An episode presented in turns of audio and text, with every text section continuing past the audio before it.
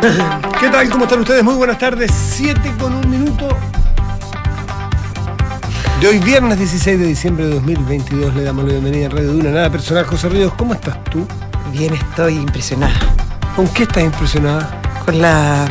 Una, gacela que corría por este Ah, estudio, ¿ah? ah, por estas inmediaciones. Unas piernas largas, atléticas. No, yo no hago comentarios de, de nada respecto de nada de lo que Pero yo estoy solamente haciendo una constatación. De hecho, sí, no, yo Sí. ni siquiera constataciones me hago. Ya, tú no miras ni siquiera. Solamente digo que yo, yo quiero cambiar de tema, quiero hablar del, del humo y del aire. Qué Aquí en la región Qué tremendo. Que nos escuchen en Portomo, Concepción, Oye, pero en Valparaíso también están Valparaíso. viviendo en un momento Sí, bien complejo. pero no he estado yo ahí para saber qué, y además que tiene posibilidades de ventilación bastante más, más mayores. más eficientes Sí. que las nuestras. Es reales. Por su geografía, ¿no es cierto? Ciudad puerto, y en cambio nosotros somos ciudad embudo, y aquí estamos mm, sumidos en un- con un tapón de humo de aquellos. O sea, como en los peores tiempos del smog, ¿te acuerdas? Solo tú? decirte que yo tenía un, te conté que tenía un deporte, una cita deportiva a mediodía Sí. y no te digo que le iba a suspender ni mucho menos porque teníamos ganas de jugar, pero sabíamos que la cosa iba a ser brava de calor, muy brava de calor. Y no fue nada, nada, nada, nada, porque había un techo Claro. entre el sol No, si y no hizo nosotros. calor. Había un techo, un techo denso, como si bajo techo, de humo, que no pasó, la radiación directa no llegó, por lo tanto cambió totalmente la máxima probable que había para hoy. No, claro, pero, pero el riesgo para tu deporte No, no, eh, es que no. encerraba otra. Pero ¿por otra... qué dicen no por el riesgo? Si yo no he dicho que no tuvo ni un riesgo. No, no, te estoy solamente haciendo esa, ese Sí, sí, punto. Es comentario. que uno dice, punto seguido, igual riesgoso jugar con ese nivel de humo. Sí, eso, eso Ah, era. sí. Estamos en una conversación, ¿no? ¿o no? Sí, pero es que como que lo pusiste como si yo hubiese dicho que. No, no, no, no, que- tú, tú, que tú no, tú lo, tú lo interpretaste así. En ningún caso había dicho eso, jamás. Si usted está escuchando el podcast, eche para atrás. Y vea usted, ¿qué quiso decir Josefina Reyes? Es que- es que como, como que presupone intenciones en mi. No, solo, sí, pero su- pre- presumo solamente buenas intenciones. Ya, eso es lo importante. Sí, Ya, sí. ya. ¿Qué soy yo? Ah, pero lo dices como con un dejo de ironía. ¿Podemos poner un segundito 24 horas? Sí. Está hablando el presidente de la República en este momento porque viene llegando un sobrevuelo por la región metropolitana. A ver. Estamos en el ICT. Escuchamos las palabras del presidente Gabriel Boric. a Sofía González, a el bombero Javier Vega y a su familia que resultó accidentado combatiendo un incendio en, eh, en la quinta región. Y primero quiero agradecerle a todos los bomberos, a todos los trabajadores y trabajadoras de CONAF, a los voluntarios que están llevando adelante esta labor tan importante que es combatir los incendios en este momento tan complicado para nuestro país con las altas temperaturas que hemos vivido. Se viene un verano difícil y por lo tanto hacemos un llamado a la prudencia, hacemos un llamado a la colaboración, a que todos sigan las instrucciones en materia de incendios forestales, a que seamos muy, muy, muy precavidos. Acá se está jugando la vida de gente como Javier, que están combatiendo los incendios con una valentía y una fuerza tremenda. Él me decía que cuando termine su recuperación quiere volver inmediatamente a seguir siendo bombero. Y esa vocación es algo que yo respeto profundamente y lo que hemos venido a decirles acá personalmente a él y a su familia, a su madre Rosana, es que vamos a acompañarlos y queremos dar esta señal muy clara, pero además es importante decirle a la gente, a todos quienes nos están escuchando, que estamos como gobierno muy encima de esto. Yo me vine eh, sobrevolando justamente el incendio de Curacaví para poder ver en terreno cómo están trabajando los equipos de la CONAF. Eh, he hablado con la ministra del Trabajo también para poder mejorar las condiciones en las que están trabajando los voluntarios y los trabajadores de CONAF para poder asegurar tener la dotación que se requiere para poder combatir los incendios forestales. Y me gustaría también dejarlos con la delegada para que puedan seguir las instrucciones en estos momentos que son difíciles y en donde es muy importante que contemos colaboración, con la colaboración de todos y todas. Bueno, este, entiendo que la que habla aquí es la delegada de Valparaíso, Sí, ¿no? de Valparaíso. Eh, bueno, eh, pero la situación es en Valparaíso y en la región metropolitana y el presidente entonces da la impresión que ha llegado a algún eh, centro asistencial donde está este bombero eh, herido y ese, esas fotos que estaban viendo ese anuncio era del vuelo desde, desde Valparaíso Santiago, Sí. estaba en Valparaíso. Se recorrió la zona de Valparaíso, Villa Alemana, Quilpué, toda esa parte donde están estos mega incendios. Hay 16 pocos activos. En todo el país y, mm, y la mayoría de ellos entre la región metropolitana y la quinta región y algunos también en, en el Biobío. Va a ser la- dicen que va a ser la tónica del verano, ¿ah? lamentablemente. De, de- de esto, Claro, hay esto- mucho, como llovió tanto y harto pasto que prende rápido, no, muy tremendo. Exactamente. Bueno, eh, ¿qué otras cosas tenemos en la pauta para hoy? Revisemos de inmediato. Eh, tenemos, me imagino, lo que continúa ocurriendo con el nombramiento o la propuesta presidencial de la fiscal, de fiscal nacional, eh, Marta Herrera, porque sigue habiendo poca claridad sobre la suerte que correrá Marta Herrera y, y- y surgen nuevos antecedentes de que hay senadores que sostienen que no, no está bien estudiado, no está bien planteado, no está bien sociabilizado ni, ni, ni pre predialogado el, el envío de este nombre al Senado y bueno, habrá que esperar el lunes cómo se desenvuelve ella en la Comisión de Constitución y luego en la tarde sencillamente ver la votación. Eso. Y también en Perú la situación sigue sumamente complicada. Ya hay más de 20 muertos por, por- las manifestaciones violentas. Eh, se, sigue el estado de emergencia. Eh, hay chilenos, 350 chilenos que se encuentran varados en, en Perú sin poder salir. La situación está muy complicada, renuncia de ministro eh, y sin solución visible, al menos en el corto plazo, porque se requería de una reforma, eh, una- un cambio legislativo para poder eh, adelantar las, las elecciones, adelantar las elecciones y el Parlamento, que sabemos que es unicameral, no dio los votos para que se concretara esa reforma. Exact- Exactamente. Así están las complicaciones en el Perú. Nosotros vamos a titulares 7 con 7.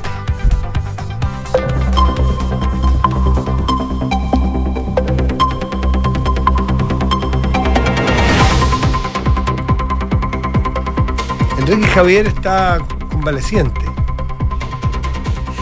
Enrique Javier está convaleciente, así que le pedimos. Está ahí, a me- Hacemos sí, ahí más o menos.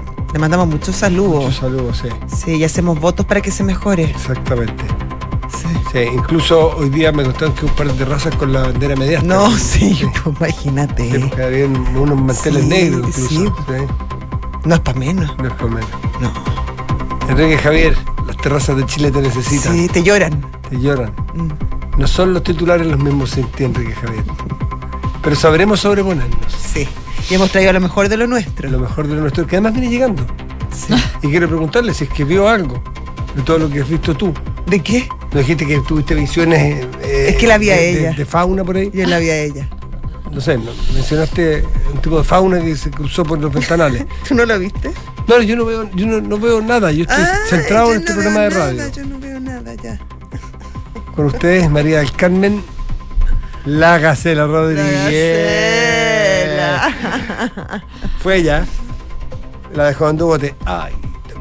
Bueno, Pero buenas si tardes. Oye, un piropazo. buenas tardes les digo. Muy Sí, buenas tardes. Aquí, en Actitud de Gacela, buenas ¿Todo tardes. Sí, muy ¿Todo bien. bien? Sí, ustedes. Sí. Oye, un sol rojo Mm. rabioso. Con Desde ayer, el de el ayer. humo. Bien impresionante. De eso estamos todos hablando. Ha sido como monotema del día. El Bueno, humo, que- y el olor. Aquí, aquí en Santiago. Sí, ¿El olor qué? el, do- El olor dolor de humo. cabeza, los ojos colorados. Sí.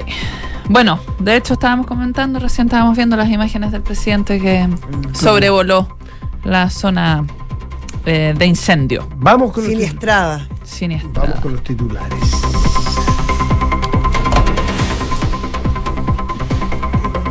En libertad condicional quedó José Tralcal Coche, uno de los condenados por el asesinato del matrimonio Luxinger Macay, luego de que la Corte de Apelaciones de Temuco resolviera otorgársela. Esto en virtud de una apelación hecha por la defensa del imputado. Debido a la decisión de los ministros de la tercera sala de la Corte, se espera que Tralcal, quien cometió el delito en 2013 con su primo y el machi Celestino Córdoba, salga en las próximas horas del Centro de Educación de Trabajo, eh, en el que cumple condena en la comuna de Victoria, en la Araucanía. Y como ya les comentábamos, el presidente Gabriel Boric eh, sobrevoló la región de Valparaíso con el objetivo de monitorear en terreno el impacto de los incendios forestales. Allí también se reunió con la delegada presidencial regional, Sofía González, eh, para evaluar los, eh, la situación eh, de los incendios que afectan en nuestro país. El eh, ministro de Obras Públicas, Juan Carlos García, informó que luego de llegar a un acuerdo con las autopistas, el alza en el precio del TAC para el próximo año se va a llevar a cabo de manera progresiva. En ese sentido, el ministro detalló que la primera alza que se concretará en el mes de enero será de un 6,7%, mientras que la segunda alza por este mismo monto se aplicará en el mes de julio. El Pleno del Congreso de Perú rechazó un proyecto de adelanto de elecciones generales en el país para diciembre de 2023. La iniciativa fue presentada por el fujimorista Hernando Guerra en medio de la, clave, de la grave crisis política y social que agita a la nación con manifestaciones que piden la renuncia de la presidenta Dina Boluarte, el cierre del Parlamento y el adelanto de los comicios. Y el director deportivo de las selecciones chilenas dejará su cargo luego de haber notificado su decisión a las autoridades de la Federación Chilena de Fútbol. Según información publicada por la tercera, el español no habría aceptado la propuesta que recibió para extender el vínculo iniciado en enero de 2021 y entre sus últimas actividades estaría un viaje junto a la Roja Femenina por Europa. Oye, no, no, no, no. Estaban titulares, porque caben determinado número de titulares, pero vino una noticia de lo que ocurrió en Berlín, en el Hotel Radisson. Oye, Ay, impresionante. Sí, qué espanto. Todavía no he visto ningún video del momento No, yo he en visto vivo. fotos nomás. No, Sí. no, es que fue muy Pero qué raro que no exista un video en un hotel. Oye, espero que no haya Sí. video. Imagínate cómo le cayó el agua a ese pobre que grabó el video. No, No, porque pero puede ser cámara de ser seguridad. cámara de Ah, seguridad. ah, eso sí. Las cámaras, hay una- Es que la cara. José, yo Sí, nunca he visto a alguien sí. más preocupado por la salud de otra persona que lo Pero que es que acabo yo soy súper empática. Pero es te que hay pasaste? dos alternativas. Puede haber sido un camarógrafo con traje de rana y también hay unas cámaras que se pernan a la muralla y operan. Oye, Oye, que se mojaron, eran como- si no Están todas mojadas esas. Ah, ya, pero Naufragaron, cámara. naufragaron. Oye, eran no como están. 1500 peces tropicales Sí. los que habían en. Impresionante. Es que era realmente impresionante. Yo me y el imaginé, agua llegó hasta me la imaginé calle. el tsunami ese pobre No, camarógrafo. Oye, pero Cerro, No, si yo vi tu cara, que tú viste al pobre camarógrafo, porque tu cara era reveladora. Oye, se rompieron puertas, ventanales, o sea, fue una explosión. Pero es un tsunami, imagínate. Sí. Aquadom. Fíjate que este es el acuario cilíndrico más grande, o era. Du mundo. Se lo llevó señor ya, pero eh, era. Ha pasado mejor bien. sí, de hecho, estamos haciéndole en este momento un responso al acuario Sí. porque El minuto de silencio Eh, sí, ya comienza. Era o fue en su momento el más grande del mundo, este acuario en el Radisson Collection en el centro de Berlín. Fíjate que era de las atracciones más visitadas de Berlín junto con la catedral. Imagínate. Es que era bien, o sea, yo las imágenes que estuve, yo no lo conocía y las imágenes que estuve viendo ahora Pucha, era bien pena. impresionante. Y, y se está viendo qué pudo haber ocurrido, porque no sé, pues, no hay no- hasta donde yo he leído no, no hay pistas. No, como posibles. desgaste de material. O falla, o desgaste, material, claro. o mala manipulación, o mala mantención. O de repente cambios de temperatura, o anda a saber tú, no sé, pues si de ¿Cómo habrá sido el que alguien ruido? haya Ay, qué hecho- pánico. Esa explosión. Y, y entiendo que esto ocurrió en, en horas de la madrugada. 5:45. Son las cinco, claro, Menos mal también. Sí, porque no había gente No había circulando gente. probablemente. Mm, O exactamente. poca. Impresionante. La, la, la imagen, búsquenla, porque consiste en un enorme consistía en un enorme cilindro de 16 metros de altura, Eran seis pisos del hotel. 11,5 metros de diámetro, un ascensor transparente en el medio. Imagínate te haya pillado en el medio, Dios mío. tal cual. Erguido en el centro justamente de, de- de- se quebró y se liberó el agua y generó un torrente que se puede imaginar usted se llevó delante de un cuanto hay. Todo. Mobiliario No todo. y los peces. Y los peces. Y los ¿qué habrá pasado pececitos. Es que era- y eran tan lindos de colores. Sí, pues, eso es una pena porque. muerto, ¿no? No, pero es que en una vez alcanzaron a, o sea, A reco- a recoger algo. No sé, el choque. y Había, que, había tre- 300 huéspedes. Hubo que desalojarlo. Imagínense. Está la embarra. Sí. Bueno, los peces sí, eh, los informes médicos hablan de, de choque acústico, ¿eh? los peces. ¿Y no habían tiburones? Yo solo leí peces tropicales. ¿Cómo han de llegar al desayuno? Eh, bueno, al, al pero buffet que del son más desayuno? de agua y fría, te ¿no? Son de aguas tropicales los, Sí, los era- tiburones. Sí, no, no, solo estoy diciendo que no, no vi el detalle. Decía. este- Pero es que imagínate estar caminando por el lobby y encontrarte con el tiburón blanco. Ya, pero. Sí, pero, está, blanco pero igual el tiburón blanco fuera del agua igual Sí. está en condiciones desventajosas respecto de ti. Ya, bueno, pero Por lo menos puedes pero arrancar igual te más da fácil. susto, igual te da susto. Yo prefiero No, encontrar. José, si, si tú corriendo no eres capaz de arrancarte el tiburón blanco. no, no, no. No, pero estoy hablando. No, si yo, yo creo que alcanzo. Yo Oye, creo que alcanzo. El problema ¿sabes es qué? el shock. Yo les voy a Hoy que día, hoy día hicimos una competencia deportiva en esta organización. ¿Qué? Hoy día hicimos una competencia Ah, sí, deportiva. que ganó la Pitu, ganó la Gané yo. Hicimos plancha. ¿ya? Competencia de planchas. ¿Quién aguantaba más? José Ríos. Salió segunda. José Ríos salió segunda. Sí. Leo Ruiz, productor de mm, Sí. Información Privilegiada, y la suscrita. Aquí está la campeona, buena Sí, plancha. Así que cuando quiera, tú mejórate, eso sí, pero Sí, cuando no, quiera. no, no está en condiciones de Está hacer bien. plan. Yo quiero solo decir que, que mm, ustedes no han sido lo suficientemente empáticos con el mundo animal. Es verdad. Aquella yo gente, to- o sí, sea, no, perdón, mira, yo te voy a soy decir la más que la de Organización. Mundial de, de Pececillos. no, sí, de la De salud, fauna marina, de, fauna sa- marina. de la salud le cambió el nombre a la fiebre del mono en respeto del mono. Mpox. Entonces yo le Ahora hay la fiebre del camello. en- eh, más Y no hemos hablado de eso. de la fiebre del Yo camello. le buscaría otro nombre porque yo, por respeto al camello, no le diré así. el euquenio. Ese que yo no me reiría ni del tiburón, No, del ni de los pececillos que salieron expulsados. Dromediario. No me diario, gracias. No Dromediario. lo podía decir. Familia del camélido. Sí. Eso nomás. Bueno, pero Los dromedarios son los que tienen dos Joroba. jorobas. Ya, bueno. No sé, no sé ustedes de qué están hablando. Yo estoy hablando del, del accidente ocurrido. eh, Qué el- tremendo, qué el- tremendo, qué tremendo. Menos mal, no había Sí. gente dando vueltas por ahí. El no, el camarógrafo. No, sobre, sobre todo el camarógrafo. Pudo haber sido, pudo haber sido un- Es que eh, me impresiona a usted como la noticia ante todo, que prefieren una vida que muera así, pero que esté, que esté el video del, del pobre tipo. No, yo es que- no, no, lo único que piensan es en la imagen. Estoy súper impactada con su frialdad. no, no. Realmente, perdona. Frialdad Perdona que lo diga. Frialdad la que hay en Berlín, 9 baj- grados bajo cero. ¿Y Imagínate. saben a qué temperatura? Y los pescaditos son tropicales. Pero estaban a 27 grados los Pero ya no. los pececillos. Los pececillos. Es que los pececillos al, salir probablemente disparados ahí. ¿Tú crees que fue el, el impacto? No, no alcanzaron no, a sufrir. No, lo sé, pero tremenda, Ojalá. tremenda noticia. Bueno, eh, María del Carmen, gusto. muchísimas gracias. Qué bueno que viniste. Sí. No, por favor, pero sí, con- con esa corrida gacela imposible no 7 llegar. de la tarde, Chao. 18 minutos. Estás en Duna. Nada personal. Son los infiltrados en nada personal. Oye, se, aquí este es como un momento. Este es un momento. Nos hemos con Madame Leslie. De. Leslie. Todo había sido. Ay, ya, pero una cosa chica. Superficial, una- un porracito. Qué gore esta Sí, visita. sí. No, pero nada. ¿Ah? Me caí nomás jugando Oye, con efectos especiales. Y me, una rasmilladura menor. ¿Qué tema, qué cuento, qué historia, qué noticias nos trae? ¿Marta Herrera como protagonista? El día de. El día Día de, es el lunes. El pero lunes. este fin de semana van a estar movidas las aguas. Para Sí, dar hartos llamados por teléfono, yo creo, Sí, ¿no? Ahí está la moneda eh, intentando convencer justamente a los senadores que han sido bien, eh, un sector de ellos por supuesto ha sido eh, directo en señalar que no van a dejar pasar esta nueva nominación de fiscal nacional del presidente Boric, que se trata de la jefa anticorrupción de la Fiscalía Nacional, Marta Herrera Seguel.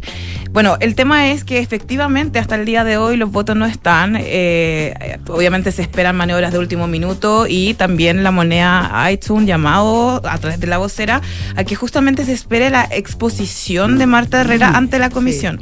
Eh, es una exposición que, por ejemplo, en el caso de José Morales fue bastante larga, no sé si se acuerdan, estuvo como, claro, casi cinco horas, Sí. y él tiene, y en este caso Marta Herrera va a tener la posibilidad, junto con diseñar un programa y profundizar lo que ella dijo en 10 minutos ante la Corte Suprema de por qué quería ser fiscal nacional y cuáles son sus competencias para esto, tiene que además someterse a las preguntas y consultas de los propios senadores. En el caso de José Morales hubo senadores que iban muy bien preparados, yo diría incluso dateados, eh, para hacerle. Galilea dicen que fue el más, el más af- afilado. Sí, de hecho, en la entrevista que concede el fiscal José Morales tras su fallida eh, ratificación en el Senado, dice que le llamó la atención la, la información que poseía justamente este parlamentario porque no estaba disponible en fuente abierta. Entonces, bueno, podría también decir, haberla pedido por transparencia, yo no sé, pero bueno, sienta un, algún tipo de, de sospecha ahí de si van pauteados o no los parlamentarios para justamente encontrar en aprietos al candidato, en este caso a Marta Herrera. Eh, los votos UDI, que son los que según adelantó Iván Moreira, que no van a estar disponibles, son nueve. Aún así, si es que se lograran algunos votos de RN y alinear lo que no pasó la vez pasada a todos eh, los integrantes del Senado que son parte del gobierno, desde a, a Prueba de Dignidad, por supuesto, eh, que es eh, que es minoritario por supuesto, a justamente el socialismo democrático, que es ahí donde está toda la exconcertación y toda la cantidad de votos, donde también hay figuras reacias a este nombre de Marta Herrera, como es el propio eh, senado, eh, presidente del Senado, que dicen eh, todavía también ha puesto un freno de mano para darle el visto bueno a la moneda de, de seguir esta carta hasta el final. Ahora, hay una situación bien complicada y es lo que yo he conversado con los ministros de la Suprema. Ellos dicen, si se vuelve a rechazar este nombre, que bueno, los senadores tienen todo el derecho de hacerlo Claro. porque el proceso es así, eh, ¿qué hacemos nosotros? Porque ya esta quina está muy deslegitimada de que nosotros la sigamos Ah, rellenando. Entonces, bueno, se alzan ciertas voces que también se conversó en el pleno pasado cuando decidieron reconformar la quina con un nuevo sorteo, no respetando los primeros votos, sino que más bien partiendo de cero. Eh, es justamente que quizás lo mejor sería un llamado concurso que volvería a extender. Resetear. Claro, y volvería a extender justamente todos los plazos. Ya no tendríamos un fiscal nacional pronto, eh, por lo pronto, porque se abre el concurso, hay una serie de requisitos que se deben ser presentados por los candidatos y en ese sentido eh, tendríamos un fiscal nacional quizás por allá ya en febrero o, o marzo. Cuestión que también es delicada desde el punto de vista operacional porque los delitos continúan cometiéndose día a día en, en el país No, y es una señal súper complicada, sobre todo en el momento y la discusión pública respecto al tema de la seguridad y la, y la delincuencia. Claro, y desde la moneda lo que están alzando es como, miren, están poniendo figuras tipo lo que pasó ayer con la entrevista que hizo Catalina Batarse ayer en la tercera PM a Gabriel Saliasni, que es un abogado penalista reconocido po- como tal. Él hace clase en la Universidad de Chile, tiene bastante eh, trayectoria y él dice, bueno, yo no soy como amigo ni tampoco me gusta tanto y, soy, he sido muy crítico de la fiscalía, fiscalía donde Marta Herrera ha participado durante todos estos años, pero él dice, es una buena carta y lo que, lo que se espera desde ese mundo, por ejemplo, los abogados litigantes, es que el Senado, más allá de rechazar porque quieren rechazar una carta, porque no es la carta que ellos están, eh, ellos están promoviendo al interior del gobierno, que se den argumentos que sostengan de por qué Marta Herrera es una mala, podría ser una mala fiscal nacional. Y, y ese es el llamado también del gobierno a que se espere la exposición y en base a la exposición, si ya no les gusta el nombre, bueno, tienen todo el derecho porque el Senado es partícipe y tiene la última palabra en este concurso para fiscal nacional. ¿Cuáles son los puntos con los que se está preparando Marta Herrera y su equipo? Es el diseño, por supuesto, de de sacarse esta tacha, o más bien no se dice, no, no, no es esta tacha, esta como eh, imputación que se le hace de ser la continuadora de Abbott. Ese día, Marta Herrera va a tener que demostrar por qué eh, no es una continuadora de la administración de Jorge Abbott, pese a que era su jefa jurídica y su jefa anticorrupción, y obviamente una de las principales es colaboradora justamente del ex fiscal nacional.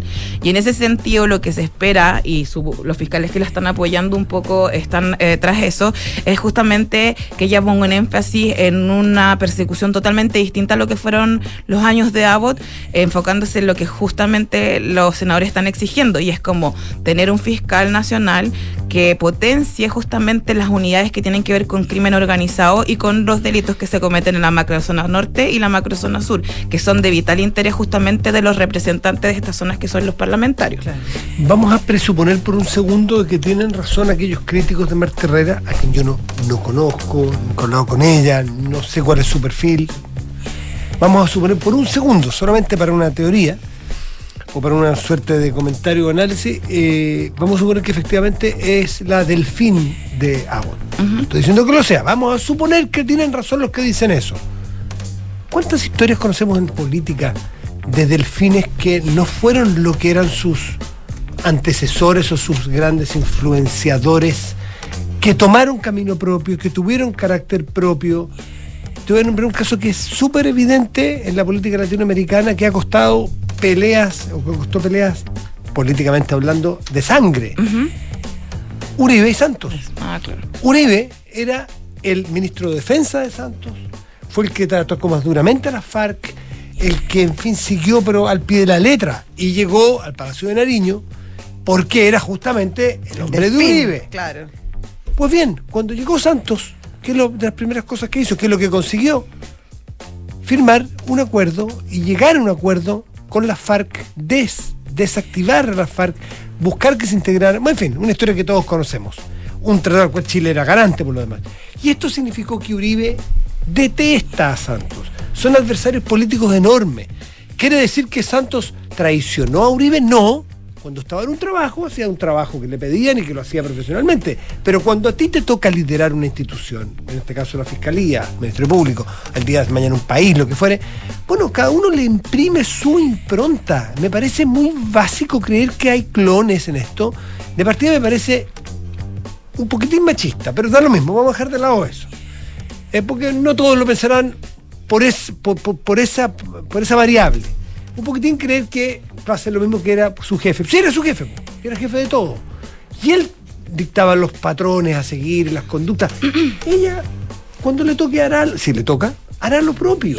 Pero entonces, y más allá del machismo y no machismo, es no creer en la independencia y la autonomía del pensamiento y la capacidad crítica y de autocrítica de las personas y poder liderar periodos propios. Entonces, me parece bien No, acá- básico, bien básico negarse, antes de escucharla, antes de escucharla en su Tú- tú exposición, es estás- negarse. Tú estás dando un punto que los cercanos a Marta Herrera han salido a defender y es que finalmente acá no es el- la, la, la Con- continu- coincidencia, no he hablado con ninguno de ellos. yo, ah, No, es que ellos dicen, acá lo de continuidad de Davos es lo, es lo único malo que le podían sacar a Marta Herrera, porque en definitiva lo que se piensa desde su círculo es que los senadores la tienen un veto por lo que fue ella en el caso Penta. Acuérdense que por primera vez en la historia el fiscal nacional, en ese entonces estaba Chaguán, debe tomar, la- liderar una investigación penal. En ese minuto era un minuto muy álgido porque ya estaba Y por ende la persecución a los políticos era transversal, ¿se acuerdan? Y ella como jefa jurídica tuvo que tomar decisiones tales como la formalización de Jovino Novoa y de incluso el propio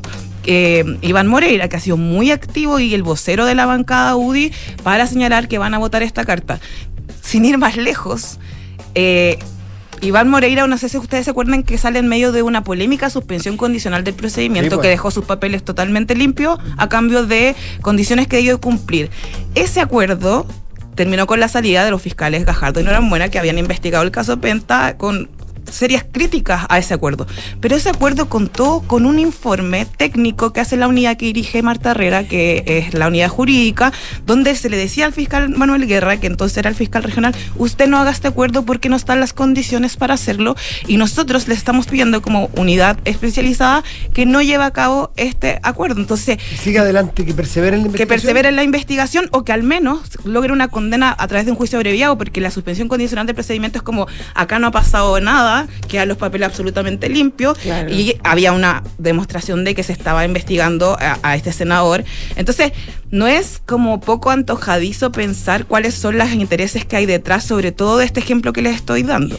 Entonces, hay un veto desde el mundo político a Marta Herrera, también por su rol en estas investigaciones. Quizás también lo que la, la crítica que se le hace a Abbott es no haber podido controlar, por ejemplo, eh, figuras tan eh, recordadas como en esos tiempos como era el fiscal Carlos Gajardo. Entonces, claro, hay una situación ahí con lo que ocurrió en el pasado con esas investigaciones que ahora le afecta justamente a esta figura del Ministerio Público porque ella era la jefa jurídica y la jefa anticorrupción, que finalmente fueron los que tomaron las determinaciones de a quién formalizar, a quién dar salida alternativa, etcétera. Y la firma de Marta Herrera está en ese informe que fue desatendido por el fiscal regional eh, Manuel Guerra porque la unidad especializada de la Fiscalía Nacional no tienen el poder de decisión. En la ley en Chile le otorga ese poder de decisión a los fiscales regionales, ni siquiera al fiscal nacional. El fiscal nacional, recuerden, no se puede meter ni dar instrucciones de causa en particular, salvo como lo que ocurrió en ese minuto, que fue excepcional, cuando el fiscal nacional decide tomar en la investigación porque habían aparecido antecedentes que involucraban, eh, no sé si se, se acuerdan, a la expresidenta Bachelet y sus campañas y también la campaña presidencial de eh, Sebastián Piñera. Fue por eso y en ese contexto que un fiscal nacional toma la investigación y luego cuando Abbott eh, llega a, a liderar la Fiscalía Nacional, él se deshace de- eh, y, y- y instala todas estas investigaciones finalmente en fiscales que la llevaron adelante. Entonces, está esa situación que es excepcional en el caso de, eh, de lo que pasó con Chaguán y yo creo que todavía está en la retina de algunos senadores justamente lo que ocurrió eh, en ese minuto. Ahora, es bien llamativo que los senadores quieran nombrar a un fiscal nacional cuando ellos tienen que ratificar o no la postura. Ellos no pueden imponerle un nombre al gobierno porque el tránsito es así, Corte Suprema, Gobierno y luego el Senado. Las preguntas que surgen es por qué quieren tener a alguien, por qué están empecinados quizás en una figura, es porque quieren, eh, desde, desde el entorno de la Fiscalía que apoya a Marta Herrera, es como quieren asegurarse de que durante los próximos ocho años eh, no nos vamos a meter con las platas de- del Senado. Es como son malas las señales que se están dando y eso es un poco lo que decía Gabriel Saliasnik ayer en entrevista con la tercera PM. Hay un grupo de senadores que al parecer se quiere llevar el Ministerio Público para la casa. Eran sus palabras y eso es lo que está eh, siendo observado, por supuesto, no solamente por los fiscales, sino también por los funcionarios del Ministerio Público. Entonces, está tan crispado el ambiente con este concurso, ha sido tan pedregoso también a la vez. El fracaso de José Morales dejó muchos heridos también en el camino, pensando que para algunos, incluso lo decía Gabriel que era una muy buena carta, y ahora, bueno, viene esta segunda situación donde al parecer está todo en contra de Marta Herrera, las señales del Senado son que va a haber un rechazo, que no va, no va a estar los votos y va a suceder, suceder algo parecido a lo que ocurrió con José Morales, porque no sé si ustedes se acuerdan que senadores se, aumenta, se ausentaron, pero no presentaron los permisos Sí, constitucionales que permitían rebajar el, quórum. el. Esta vez parece que hay cuatro senadores que tampoco van a estar y no han presentado hasta el día de hoy el permiso. Entonces, Esos no sé, cuatro senadores de, de- de- son son de distintas alas, no las tengo, no las tenemos así como, en este minuto no me acuerdo quién. Recuerdo que Manuel José Sandón creo que ya dijo que va a estar fuera de Chile, por ende no, no, no se presentaría. Ahora, Ya, pero si no- permiso. Pero no han dejado el permiso y la vez pasada tampoco lo hicieron y tampoco eh, dieron explicaciones de por qué no lo hicieron, porque finalmente José Morales, con la cantidad de votos que sacó, recuerde que le, faltó, le sido- faltaron dos, sí. si los senadores hubieran hecho el trabajo de, de hacer el permiso constitucional, él excedía incluso el quórum de los dos tercios de los que estaban presentes ese día en la Cámara Alta. Son dos tercios de, en, en ejercicio. Y si tú sales de Chile pidiendo un permiso especial, no cuentas Claro. para esa función o para ese caso como si estuvieras en ejercicio. Entonces el dos tercios restando a esas personas. Si hay un senador que va a salir sin pedir permiso, sabiendo que va a modificar o alterar los quórum para elegir un fiscal nacional, solo decirle que por favor se tomen en serio su trabajo y que se hagan cargo de sus votaciones, argumentenla, voten como quieran, porque están en su derecho y se lo ganaron en las urnas. Pero sean serios, pidan los permisos, no alteren las eh, la- lo- no alteren los, los quórums, porque cuando uno vota y vota con buenos argumentos, no tiene que ir a esconderse detrás de un no permiso. Tiene que dar la cara y decir yo voto que sí o que no por tales o cuales razones. Hay que comportarse como adulto, creo yo. Y además también se habla en la Suprema del tema de la deferencia. O sea, la Suprema ya dijo, ellos ya dicen, los Supremos a mí me dicen, nosotros ya hicimos nuestra pega, nosotros escuchamos los 10 candidatos, nosotros elegimos. El gobierno también eligió dentro de una quina, le haya gustado o no el nombre. Entonces, solamente falta un poco de voluntad de que este concurso se lleve a cabo de la mejor forma. Y esas amenazas como previas, que de hecho hoy día lo conversaba con un Supremo, dicen, pero si ni siquiera la han escuchado. Claro, o sea, solamente, es bien. Solamente la están rechazando Sí. por eh, lo que leen en la prensa, por lo que les parece, por lo que se dice, por por lo que les tocó vivir, o sea, Muy frío, claro, muy frío. la- la- las razones, bueno, Iván Moreira tendrá sus razones, pero, pero claro, también llama la atención tanta actividad. Yo creo que cuando uno tuvo un tema personal respecto a esa persona, eh, hay cierta prudencia que, que aconsejaría a lo mejor no ser el vocero de una posición en cuestión, porque al final lo llevas al terreno personal y no al terreno de las competencias. Y eso yo lo encuentro eh, Delicado. complicado, delicado. Sí. Bueno, tema complejo. Pero el lunes ya sabremos. resolverse Sí, porque el mismo día de la comisión, de comisión ella, o sea, perdón, el, El mismo día que 19. expone, eh, pasa a sala ese mismo día la votación. Bien rapidito todo, porque acuérdense que José Morales pasaron Sí. varios días y Es eso- que bueno, lo que pasa es que el gobierno entregó el nombre muy, muy Encima. Muy encima. No hubo Sí. más tiempo. Muy bien, pues. ¿Nos despedimos? Ya. Eh, Gracias, Leslie. Ya, me Muchas voy. Gracias. Ah, me voy a escribir. Que te Lean, vaya lean la tercera sábado mañana, viene sabroso. Ah, sí, ya. Solamente voy a decir eso. Sabroso. ¿Viene esta historia o viene otra? No, otra. Un golpecito. Ay, qué Por supuesto, policía y tribunales, una vez más.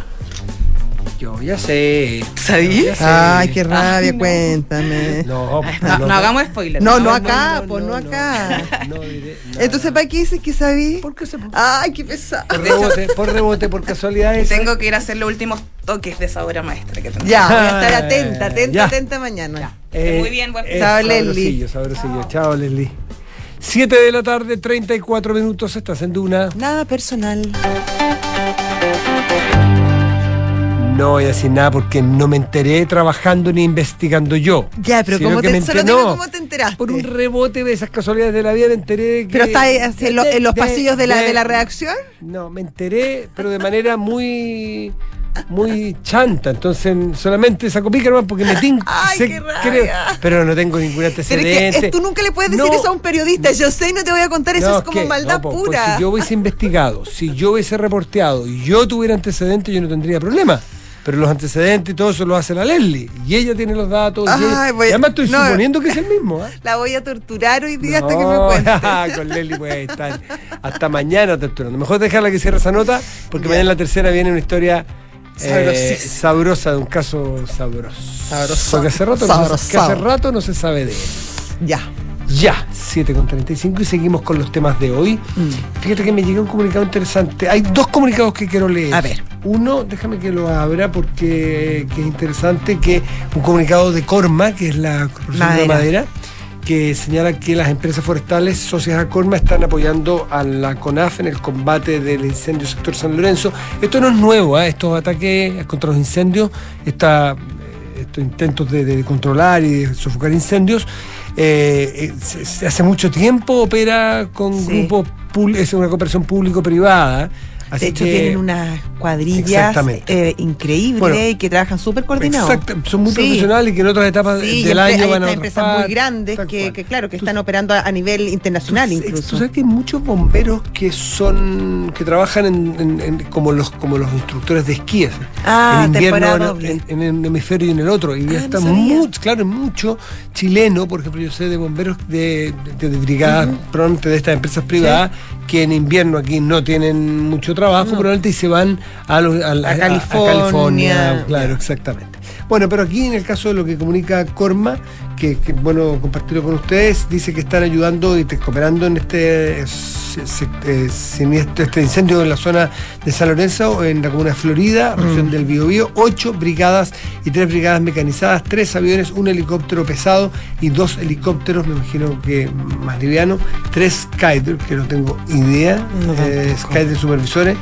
Em, y puestos de mando, o sea, con toda la carne en la parrilla para ayudar a este problema que es nacional, que es de enfrentamiento público y privado, así que por eso quería yo ponerlo sobre la mesa. Informa Corma que en las últimas 24 horas las empresas forestales han combatido 18 incendios en la macrozona sur, de los cuales 11 siguen en combate, 3 están controlados y 2 en extinción. Oye, y hay otra, otro comunicado que es delicado, delicado cómo interpretarlo. Acaba de salir del Ministerio de Relaciones Exteriores de Ya, Chile, sí. quien dice que el gobierno de nuestro país expresa su alarma, mira la calificación, por la situación de derechos humanos y crisis institucional en la República del Perú. La misma que fuera planteada por la ministra de nuestro país, Antonio Roscola, a la canciller Ana Cecilia Gervasi, Gervasi en una reciente comunicación telefónica. Dice, Chile deplora la muerte de al menos 15 personas de acuerdo a las cifras de la misión en el Perú de la Oficina del Alto Comisionado de las Naciones Unidas para los Derechos Humanos y manifiesta que cualquier violación a los derechos humanos debe ser debidamente investigada. Delicadísimo el, de- el comunicado de Chile porque hace mención a, a informaciones que provienen de los altos comisionados de derechos humanos y es un, yo lo leo como un téngase presente a las autoridades peruanas. Sí. Así lo leo yo. Así yo No sé también. si estoy muy equivocado porque acaba de salir. Chile sigue con atención el desarrollo de los acontecimientos. Sabemos, y tú lo mencionabas recién, que hay mucha violencia, se ha desatado bastante violencia en el territorio. Sí. Y con medidas. bien poco controlable, por lo demás, porque, porque las medidas que se han tomado no, no, no, han, no han surtido efecto, el estado de emergencia no está, no está funcionando como, como se esperaba y además la- las medidas ya más legislativas, que era la principal, el tema de adelantar las elecciones no, no prosperó, así que eso obviamente ha encendido más los ánimos. Yo me Eh, imagino que- Está bien difícil la, Sí, pues me- la situación. Me imagino que si una cancillería, un país, hace una declaración de este tipo, lo hace en base, además conociendo a la canciller, que es muy seria, mujer, Mm. Sí. una profesional de ultra seria y muy conocedora de estos temas. O sea, si hay algún tema que, que- que la canciller Urrejola maneja al dedillo por experiencia profesional internacional, eh, es justamente los informes de defensa de los derechos humanos. Si no, recuerden ustedes los informes que lo que le costaron la crítica de la dictadura de Nicaragua, los informes que hizo en terreno eh, cuando trabajaba, entiendo, para la mm, para la no, no es la ONU, para la, la, la- la- eh, ay, se me va, la, la La OEA. la OEA, la OEA, exactamente. Y entiendo que después tuvo la Comisión Interamericana de Derechos Humanos, si no me equivoco, pero eso déjalo así entre paréntesis. Pero, por lo tanto, que lo haga Chile eh, es eh, que, lo haga un país es que tiene que tener información muy delicada, muy con- muy contrastada Contundente. y muy Bueno, de hecho, hay, contundente. hay- hay ministros que están renunciando por la misma razón. La, la ministra de Educación, Patricia Correa, acaba de renunciar hace un, par de horas eh, al cargo porque la muerte de connacionales no tiene justificación. Ay, que se está poniendo feo eso del Perú por la miércoles. Se está poniendo feo porque, insisto, que un país limítrofe, eh, a través de su cancillería, emita este comunicado es que es muy jugado y tiene que tener muchos antecedentes muy, muy sólidos para hacer esta aclaración porque es un téngase presente a un gobierno que lleva una semana. Dina Boluarte lleva una semana. Si es que tiene estos eh, estos problemas a una semana de control, bueno, esto se puede salir de madre o puede terminar quién sabe dónde, ni cómo. Así que es bueno lo que hace Chile. Dice asimismo, reafirmamos nuestra disposición, dice Chile. Ah, Chile sigue sí, con atención los acontecimientos en el vecino país y hace un llamado al cese de la violencia y a una pronta solución de la crisis. Ojo, pero con, la violencia es una, es una cosa, pero la violación de derechos humanos es, Es otra, otra. Porque la violación de derechos humanos tiene que haber antecedentes entonces que provienen de, Del Estado. de esa, es la violación, esa es la violación. Claro. Así se entiende la violación a los derechos humanos.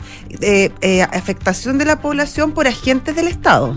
Bueno, esto con apego a los cauces democráticos y las obligaciones internacionales. Asimismo, reafirmamos, Chile, nuestra disposición a trabajar junto al resto de la comunidad internacional en las instancias o mecanismos que correspondan contribuyendo a un proceso de diálogo amplio, inclusivo, eh, en fin, aquí el pueblo peruano. ¿eh? Oye, en la el voluntad, Su Ayacucho, enfrentamientos continúan, bloqueo de carreteras, bloqueo de aeropuertos.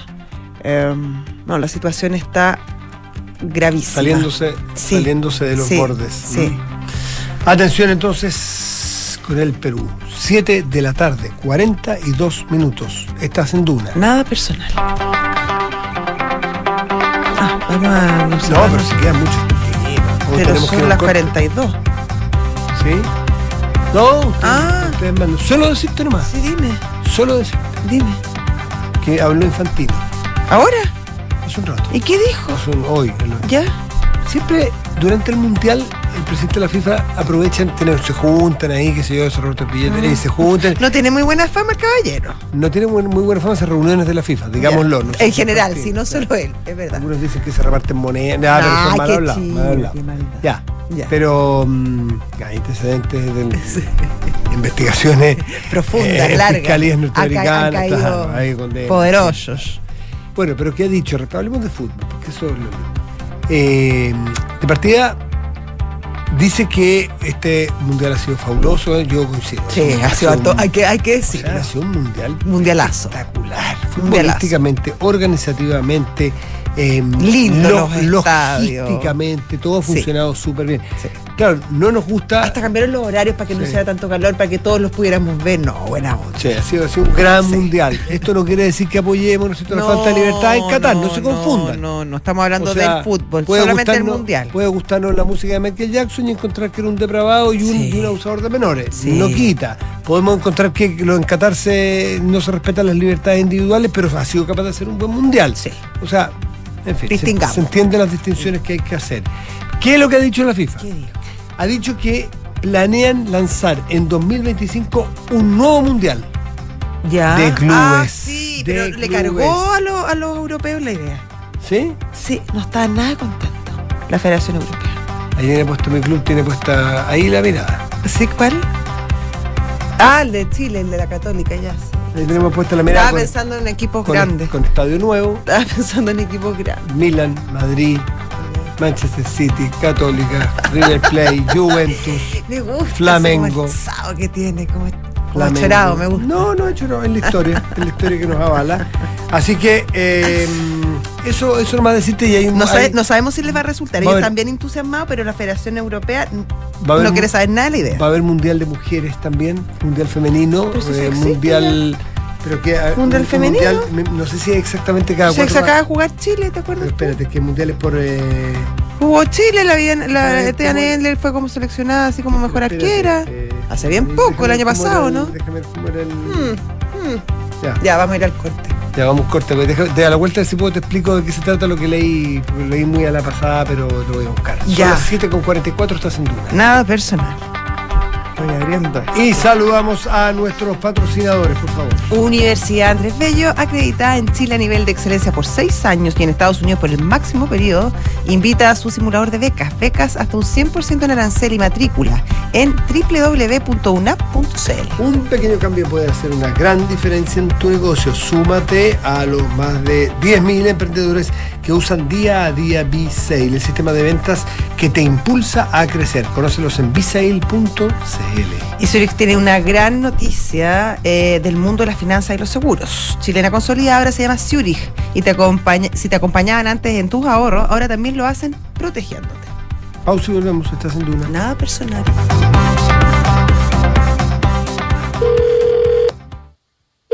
Zurich, buenas tardes. Habla Paula. ¿En qué puedo ayudarte? Hola, habla Ignacio. ¿Por qué mi compañía de seguros cambió de nombre? Lo que pasa, Ignacio, es que ¿Ya? Chilena Consolidada ahora se llama Zurich. Ah. Reunimos lo mejor del mundo de los seguros y el ahorro para ti y tu familia. Entonces ahora soy Zurich, pero tengo que hacer algo como cliente. No, no es necesario que hagas nada. Tu relación con la compañía sigue vigente exactamente en los mismos términos que antes. Ah, mira qué bueno. Muchas gracias por tu ayuda. Cualquier duda, contáctanos en Zurich.cl y recuerda que Zurich es tu mejor compañía para el futuro. ¿Quieres impulsar el corazón de tu negocio?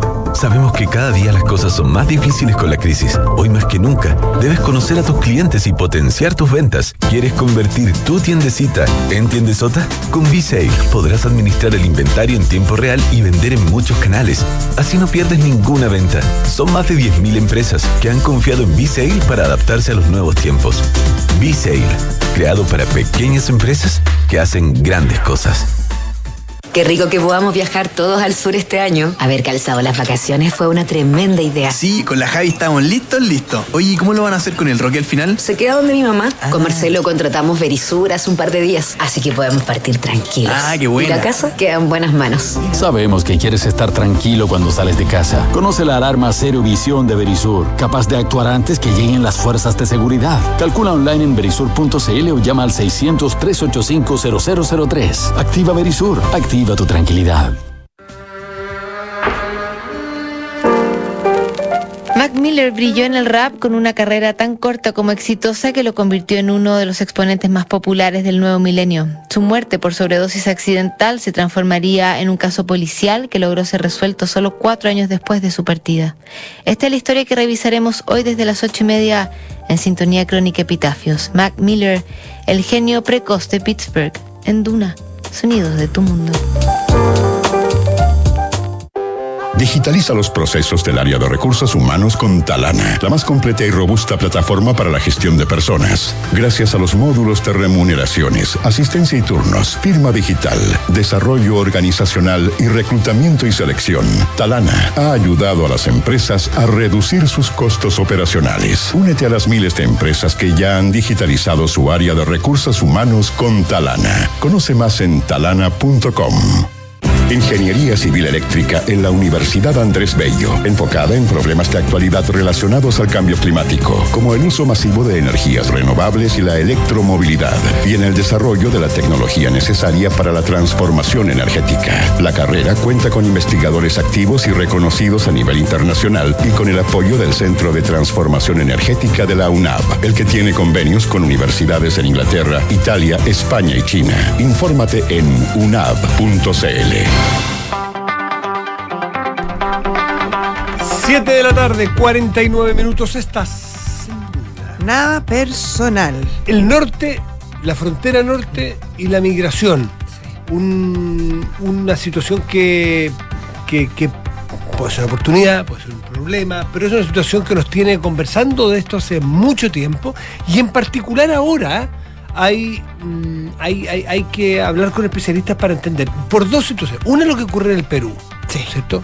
Lo hemos visto. Hay de hecho, ahí. la propia Cancillería chilena está en alerta de alguna manera en los consulados por lo que eh, pueda pasar por la crisis peruana que acabamos de mencionar. Y la otra en particular, porque no nos podemos hacer los lesos, que también hay un foco de delincuencia y violencia que proviene de personas que han, que han cruzado la frontera. Ilegalmente la mayoría. Ile- Ilegalmente, Pero claro. tampoco hay mucha contabilidad de quiénes son, quiénes serían, cómo se están produciendo. Y estos de hecho la ministra del Interior, eh, no sé si viaja o va a viajar, porque anunció que iba a viajar, pero no, no me, me- me- no me acuerdo si ya viajó o no. El subsecretario está yendo permanentemente para allá. El, el gobernador de la zona de Arica ha pedido que haya resguardo militar o que haya un Sí, resguardo. el, el- el senador Insulza también hoy día habló al respecto. Que ha hablado de que puede, no sé, en base a qué, una ola migración. O sea, es un tema que vamos a inventar la rueda. Es un tema pendiente en nuestra sociedad hace un buen tiempo. Sí. Para conversar al respecto, ya está con nosotros al teléfono Soledad Torre. Ella es directora general de Legal Global Chile y abogada experta en temas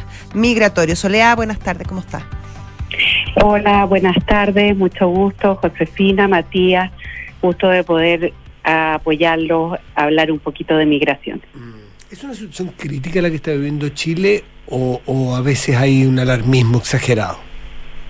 Mira, yo creo que el tema migratorio en lo que va de los últimos años eh, ha pasado a ser un tema permanente en la agenda precisamente porque no nos encontramos en una situación desde el punto de vista legislativo, no, teníamos una ley muy antigua y también no nos encontramos preparados como sociedad para recibir la alta cantidad de migrantes que empezaron a llegar a nuestro país en los últimos cinco años. Recibíamos migración de empezamos a recibir migración ya más eh, más más grande hará unos 20 años pero no en los niveles que lo hemos recibido en los últimos cinco años.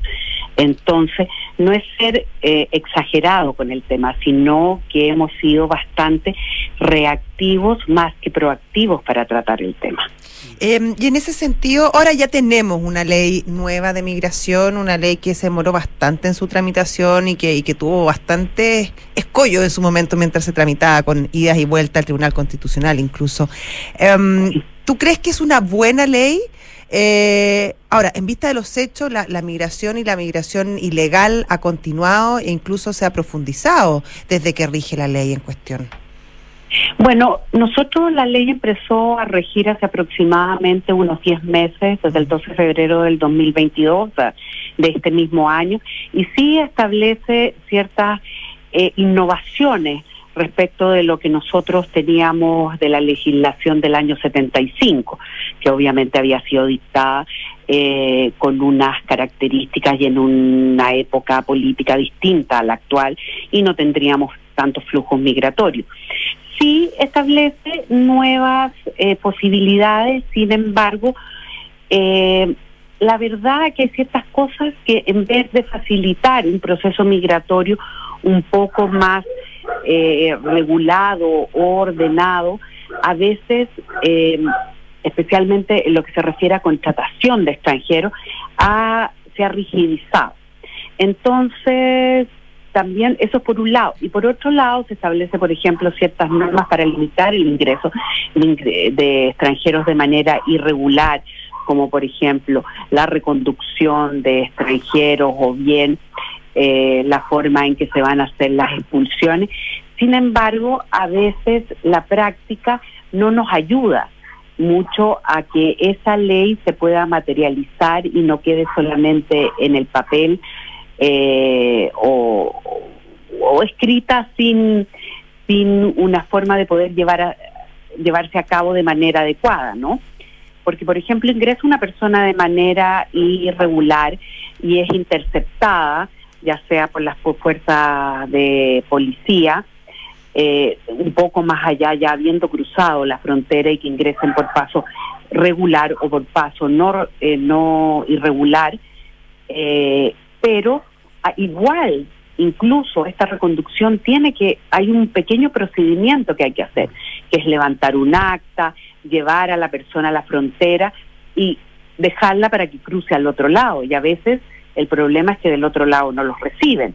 Entonces se genera ¿Qué ahí un cuello de, de botella en la frontera que no permite, que dice, bueno, eh, para donde donde están y eso nos genera una crisis humanitaria, ¿no? Claro, porque hay, o sea, si uno devuelve una persona que entró de manera irregular al país y esa persona es nacional de un país limítrofe, uno supone que puede ser más simple porque porque el otro país, el país A, tiene que recibirlo. Si este es un ciudadano A y cruzó para acá, ahí está, hágase cargo usted, su país ahí está. Pero si es de un país Z, que queda dos países más allá, no tenemos frontera con ellos, no tenemos por qué entregárselo al país A, que es el país vecino, porque dice, bueno, usted hágase cargo y llévelo a un avión o llévelo donde sea al otro país. Ahí, ¿Cuál es la diferencia? ¿Qué indica la norma internacional? Así es. Lo que pasa es que eh, ese es el problema que se generó con la reconducción que establece la ley. Que, por ejemplo, la gente que pasaba por Colchane la reconducían y eh, el personal fronterizo de Bolivia decía, bueno, ellos no son bolivianos, por lo tanto tampoco vamos a querer, tampoco los queremos recibir. Entonces Chile, bueno, nosotros tampoco los recibimos porque venían como, do- como bien pusiste el ejemplo, venían del país Z. Entonces, ahí... Claro, pero igual eh, Bolivia ahí tiene una pequeña responsabilidad, porque Bolivia los dejó entrar al pa- eh, a los, de- los que venían del país Z, los dejó entrar a su territorio. Claro, claro. Entonces pero- llegan a Chile, Chile le dice, bueno, usted lo dejó entrar, yo no lo quiero dejar entrar. O sea, es tremendo porque estamos hablando de personas. Eh, pero claro, y ahí hay uno se pregunta dónde está finalmente la colaboración o, o- o al menos una política común entre los distintos países que se ven enfrentados a este tema. Claro, lo que pasa es que eh, han varias, eh, han estado en varias conversaciones. Eh, existe el acuerdo de Quito en el cual la idea es que los países de Latinoamérica nos pongamos de acuerdo en cómo vamos a manejar la migración, específicamente la migración que viene de Venezuela, producto del éxodo de los últimos años, que tiene más de 7 millones de personas que han salido de Venezuela. Eh, sin embargo, eh, no es un tema tan fácil porque eh, tú puedes establecer, por ejemplo, que se habla mucho de cuotas y decir ya, Colombia, por poner un ejemplo, Colombia va a recibir 100, Ecuador va a recibir 100, eh, Perú va a recibir 100. Pero a la larga, esos 100 que van a recibir necesariamente quieren, tienen que querer quedarse en esos países. Entonces mucha gente dice, pucha, eh, y como ustedes estaban hablando en la radio antes, hay un problema bastante serio en Perú. Entonces esa gente dice, bueno, de repente yo no quiero quedarme en Perú porque tal vez voy a tener más problemas, prefiero irme a otro país. Entonces el tema de las cuotas a veces se hace un poco impracticable. Si este tema migratorio tuviera solución, no tendríamos los casos que se produzcan en el Triángulo Norte, en los Estados Unidos o en el Mediterráneo. Eh, es un- esto pasa por un tema en que englobe varias cosas, no solamente la legislación, sino tener recursos para apoyar eh, los, eh, las policías de frontera. Eh, porque claro, podemos poner, eh, no sé, visión nocturna para ver quién está cruzando, pero después vemos quién está cruzando, pero cómo eh, los llevamos de vuelta a la frontera, cómo los sacamos, cómo notificamos, cómo pagamos los vuelos de regreso. Entonces, es, es un tema que requiere de, eh, de, de apoyo multisectorial.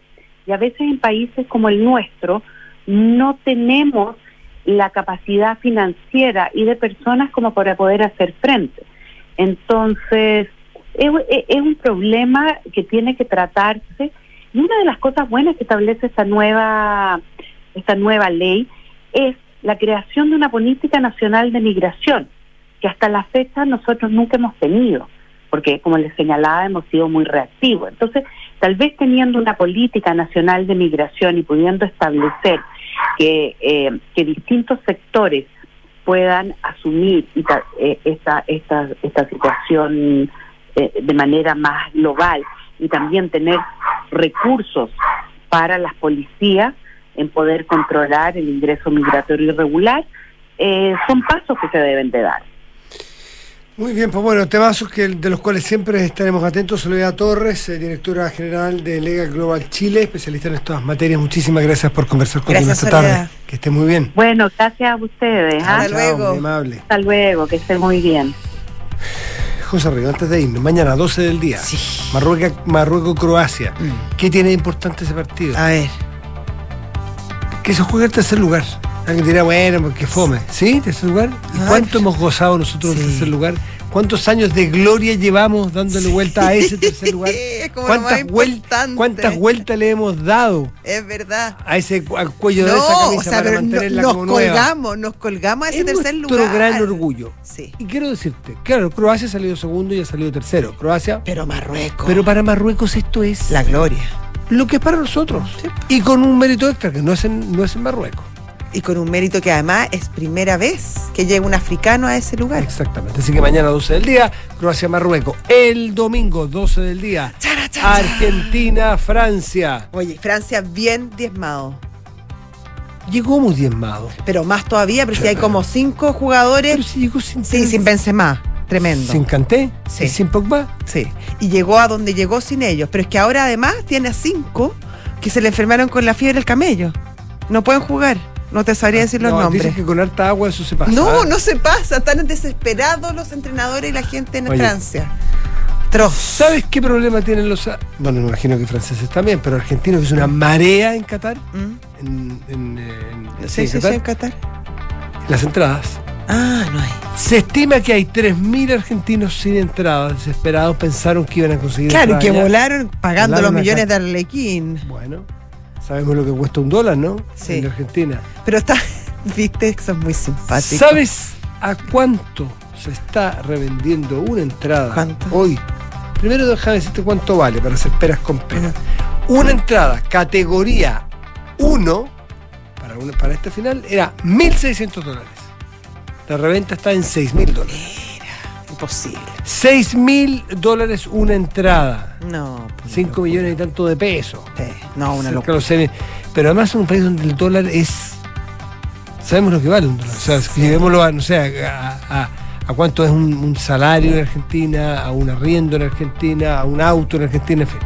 No decían, son tan simpáticos. Hay, hay, un, hay una página web de los, los argentinos que están en Qatar y decían cómo tomarse una cerveza gratis en Qatar. Entonces decía, vaya, se juntan todos, paga el argentino y le pagan todos con dólares lo- el resto y después los cambian el, con el dólar blue en, en Argentina. lo pagan- lo pagan peso. Claro.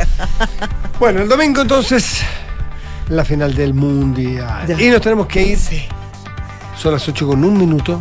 Pero nunca nos pasa. Ya viene terapia chilensis y viene un fin de semana. De aquellos. Hasta el lunes. Chao. Disfrútenlo.